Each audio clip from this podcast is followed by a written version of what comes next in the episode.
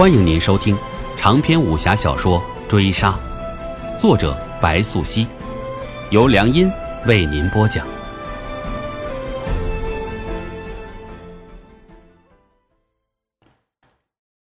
第八十二回，空青搬入灵业府上已有数月，外间如何传言，他不动容。李嫣待他好，亲如姊妹，甚至流言蜚语满天。言说他已被灵业纳为侧室，李嫣亦不动容。那是这大唐岁月静好里难得的真情实意，空青更是惜如珍宝。中秋将近，李嫣欲为家宴采购，空青便随同他出入左右。灵业近来忙于宫中事务，同王弘斗得你死我活，圣君用度日益奢侈，王弘以战死之事租庸。进献圣君，在朝有宠，但仍畏惧灵业能随圣君御驾一侧，对灵业总是能忍则忍，适可而止。灵业尚可进退自如，杨慎金却难免遭受牵连，遭王弘多番打压。你怎么将春草都送给史敬忠了？他一介还俗之人，你还是少与他来往吧。灵业同杨慎金闲聊。此番下朝，二人相约招式。说是招式，也不过是在面饼摊前随意吃些面点果腹。你怎得知此事？杨慎金闻言有些诧异。你那婢女前些日时，被国国夫人瞧中，令史敬忠转赠了。那妖僧面目可憎，我见着甚是不爽。灵叶话落，将杨慎金递过来的猪肝碧螺。三两口下肚，又喝了一口汤水，这才起身道：“近来公务繁忙，今日恐素未宫中。东光公主近来有恶疾缠身，你若得空，替我寻几个大夫。中秋将至，燕儿忙于家宴，为了她母亲之事，也常睡不安稳。我心中很是担忧。”灵叶话落，又犹豫道。燕儿怀孕了，已足有一月了。什么？你怎的不早些同我说？我也好差人送些好礼呀。此事你不必担忧，你且去忙，我自会给你办妥。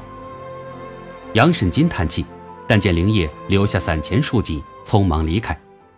翌日，韦兰、韦之忽然上书一封，为韦坚年初被贬一事鸣冤叫屈。书中所言，再度牵扯东宫，欲拿太子作为筹码，惹怒圣君降罪。韦兰为之，即可流放岭南；韦坚则被贬为江夏别将。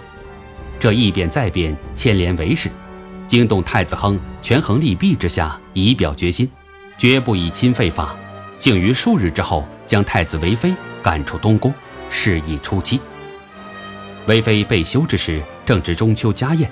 灵业携眷拜谒东光公主府上，何正呢？何正可有被牵连？韦妃又在何处？李嫣泪水憋在眼眶里，指着来报的家奴大声呵斥：“你激动什么？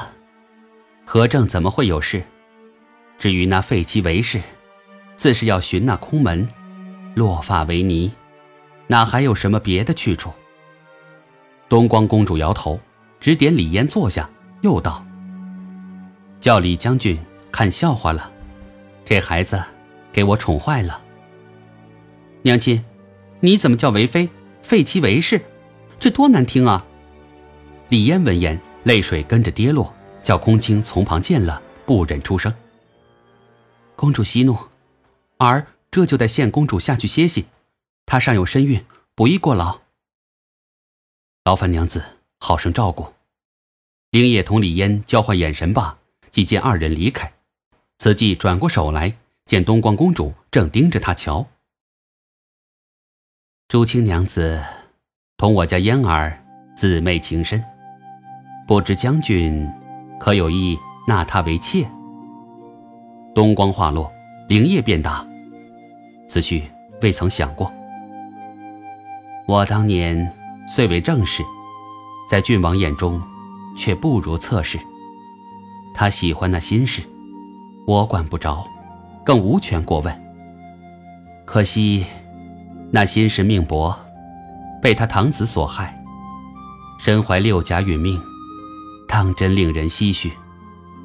东光接着回首往事，动容灵叶又答：“公主放心，子婿对嫣儿实乃真心爱护，对其他女子并无他想。嫣儿尚且年轻，你可这般说？可若将来她色衰了，你总归还会有别人。我不奢求你为他一人而终，但求将来我故去之后。”你能看在他给你生养了一儿半女，赏他口饭吃；若能留下两个婢女供他使唤，照顾他颐养天年，那自是更好了。公主言重了。灵叶听他道完，还未继续往下说，便再度被东光打断，听到：“我这病好不了了。这番。”便是临终托付，李将军，莫要见笑。我故去之后，固安公主必来堂前拜祭，届时还望将军莫要听他谗言，也莫要让嫣儿听他胡言乱语。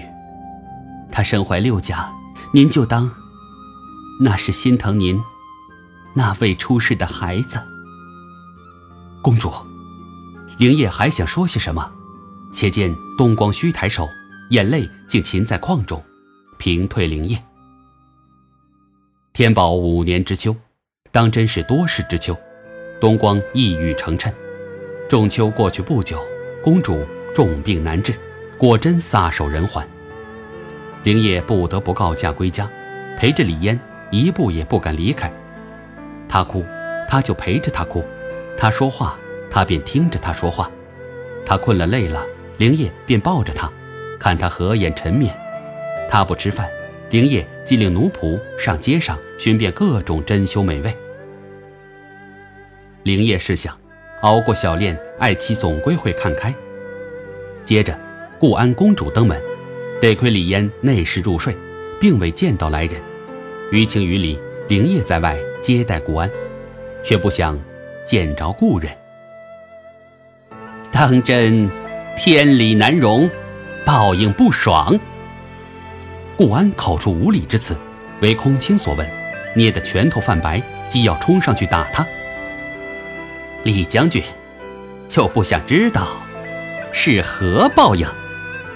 顾安再度失仪，但见灵叶笑容挂上脸，杀气无声而发，吓退顾安握住旁侧人的手，难免畏惧。我倒是谁人来访？原来是姨娘来了。灵叶越过顾安，眼神寻向他身侧女子。那女子容颜绝美，虽已满头银丝，却并无衰老之态。那是曲池。灵叶胸中犹有怒火，对顾安携着曲池来访，还出言不逊，难免有所怨怼。一句姨娘，叫得曲池笑出声。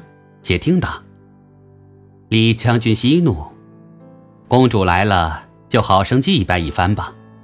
多余之词，莫要再说了。本回追杀播讲完毕，感谢您的收听。